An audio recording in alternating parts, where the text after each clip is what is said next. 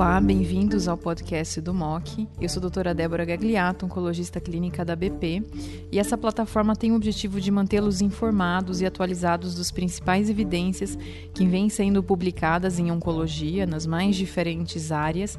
Nós vamos ter aqui especialistas em câncer de mama, câncer de pulmão, rim, intestino, nas diversas áreas. E hoje, começando nesse podcast escolhido para hoje, eu vou falar sobre imunoterapia no cenário neoadjuvante de pacientes com carcinoma de mama localizado de alto risco, especialmente pacientes com tumores triplo-negativos. Então, ano passado, em 2019, nós tivemos a aprovação pela primeira vez de imunoterapia em câncer de mama avançado.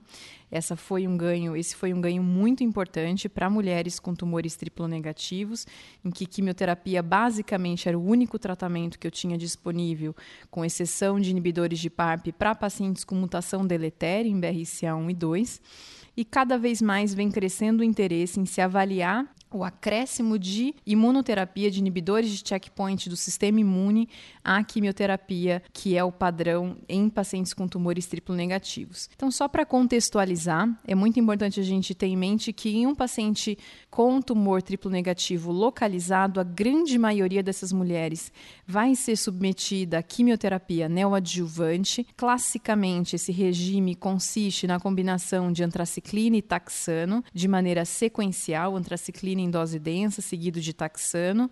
E esse regime ele acarreta, em geral, aproximadamente uma taxa de resposta patológica completa de 40%.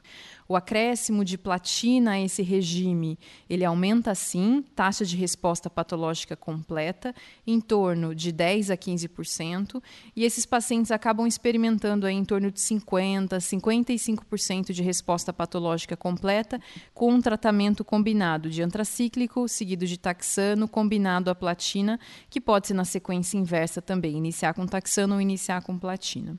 Claro que resposta patológica completa é um desfecho nobre em tumores triplo negativos.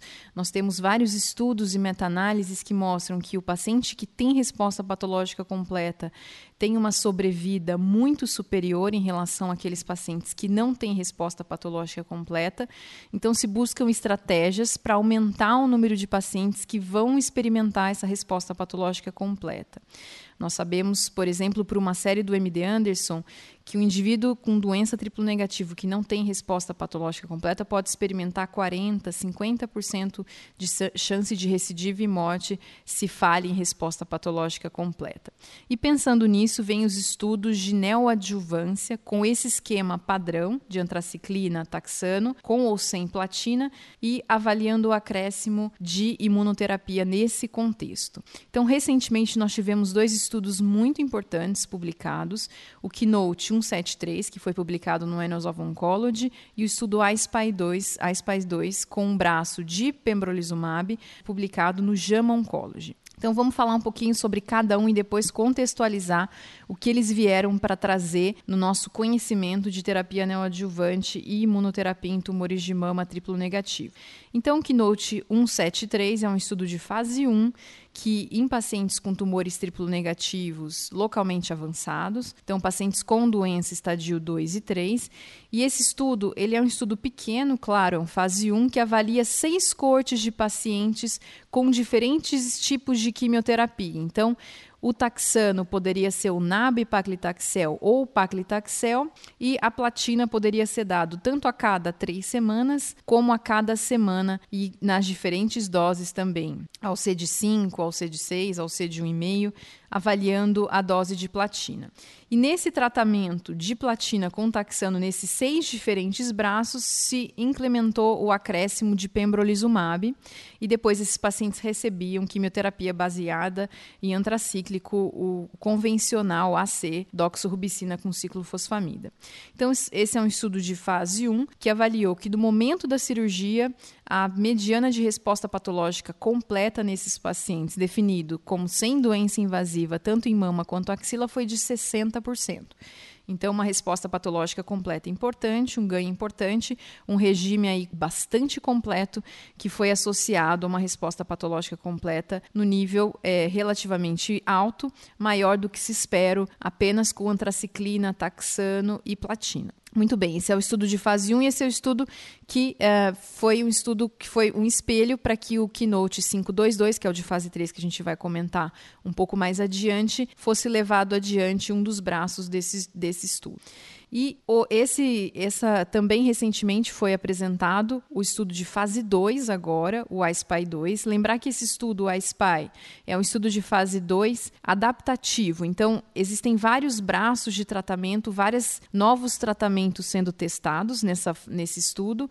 E esse, esse grupo, publicado no JAMA recentemente, é um grupo de pacientes com doença HER2 negativa. Então, poderíamos ter receptor hormonal positivo, mama print alto risco risco, estadio 2 e 3, ou pacientes com tumores triplo negativos. Esses pacientes recebiam no braço controle um esquema baseado em antracíclico e taxano, que é o padrão de neoadjuvância, e nessa análise publicada, o braço investigativo recebeu o pembrolizumab em acréscimo a essa quimioterapia. E o que os autores avaliaram, mostraram, recrutaram 181 mulheres que receberam tratamento quimioterápico padrão ou tratamento quimioterápico padrão mais pembrolizumab, o anti-PD1. E foi mostrado que aqueles pacientes que receberam pembrolizumab tiveram uma resposta patológica completa de 44%, comparado com 17% para aqueles que receberam apenas quimioterapia, mostrando realmente um aumento grande, um aumento importante de resposta patológica completa com o um acréscimo do pembrolizumab nesse tratamento. Então, esse é um estudo pequeno de fase 2 e que ele procura propor o seguinte resultado, mediante essa graduação do pembrolizumab nesse braço de avaliação, um estudo hipotético de fase 3 definitivo teria uma chance de maior de 85% de mostrar um ganho importante do acréscimo do pembrolizumab à quimioterapia. Então, um estudo importante, um estudo positivo que mostrou esse aumento de resposta patológica completa com pembrolizumab. Notar que no grupo de pacientes com doença triplo negativa, essa resposta patológica completa foi de 60% com pembrolizumab versus 22% apenas com químio. Um ganho bastante importante. E para finalizar, o estudo Keynote 522, aí sim um estudo de fase 3, um estudo maior, que recrutou mulheres com tumores triplo negativos, localmente avançados, para receber antracíclico, taxano e platina com placebo ou com pembrolizumab. Esse é um estudo bastante importante, apresentado na ESMO do ano passado e atualizado em San Antônio, que mostra de forma clara que os pacientes que receberam pembrolizumab junto com a quimio em toda a quimioterapia neoadjuvante e depois foram para a cirurgia e o braço pembrolizumab manteve mais nove ciclos adicionais de pembrolizumab adjuvante, ele mostrou um aumento de quase 14% em resposta patológica completa com um acréscimo de pembrolizumab à quimioterapia. Esse ganho ele foi independente do status de PDL1, tanto se PDL1 positivo quanto PDL1 positivo os pacientes beneficiaram. E na apresentação de San Antônio, Peter Smith mostrou que os pacientes que tinham doença avançada, doença 3A, 3B, tiveram um ganho ainda mais substancial em termos de resposta patológica completa com acréscimo de pembrolizumab, que chegou a quase 25% absoluto de aumento de resposta patológica completa com acréscimo de pembrolizumab, a quimioterapia neoadjuvante.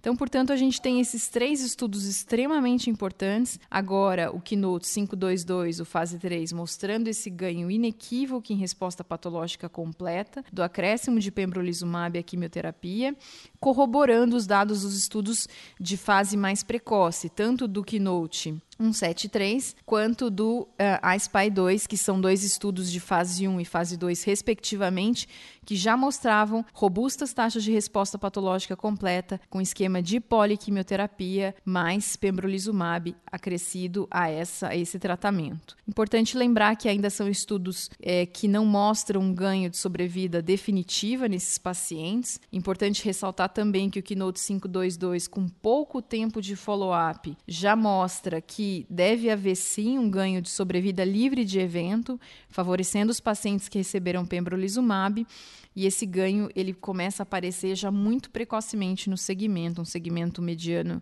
aí reportado de 18 meses, mas já com ganho absoluto de, de redução de, de eventos em torno de 5% para os pacientes que receberam pembrolizumab. Então, tudo aponta, baseado nesses três estudos, que esse deve sim ser um tratamento no futuro aprovado para esse grupo de pacientes em que resposta patológica completa é um desfecho muito importante, se correlaciona bastante fortemente com a sobrevida livre de evento e sobrevida global também. Então, a gente precisa levar essas mulheres a uma resposta patológica completa e pembrolizumab vem aí definitivamente a mostrar que ele é capaz de aumentar substancialmente essa resposta patológica completa e muito provavelmente em um futuro próximo veremos também no estudo Keynote 522 que essa intervenção ela deve ser capaz de uh, diminuir os eventos de recidiva nesse grupo de mulheres com câncer de mama triplo negativo que vai ser submetida à quimioterapia neoadjuvante. Esse foi o podcast de hoje. Continue nos acompanhando nos agregadores de podcast como Google, Apple, Spotify para ter acesso a novos conteúdos sobre as principais evidências no momento na área de oncologia geral. Obrigada pela atenção.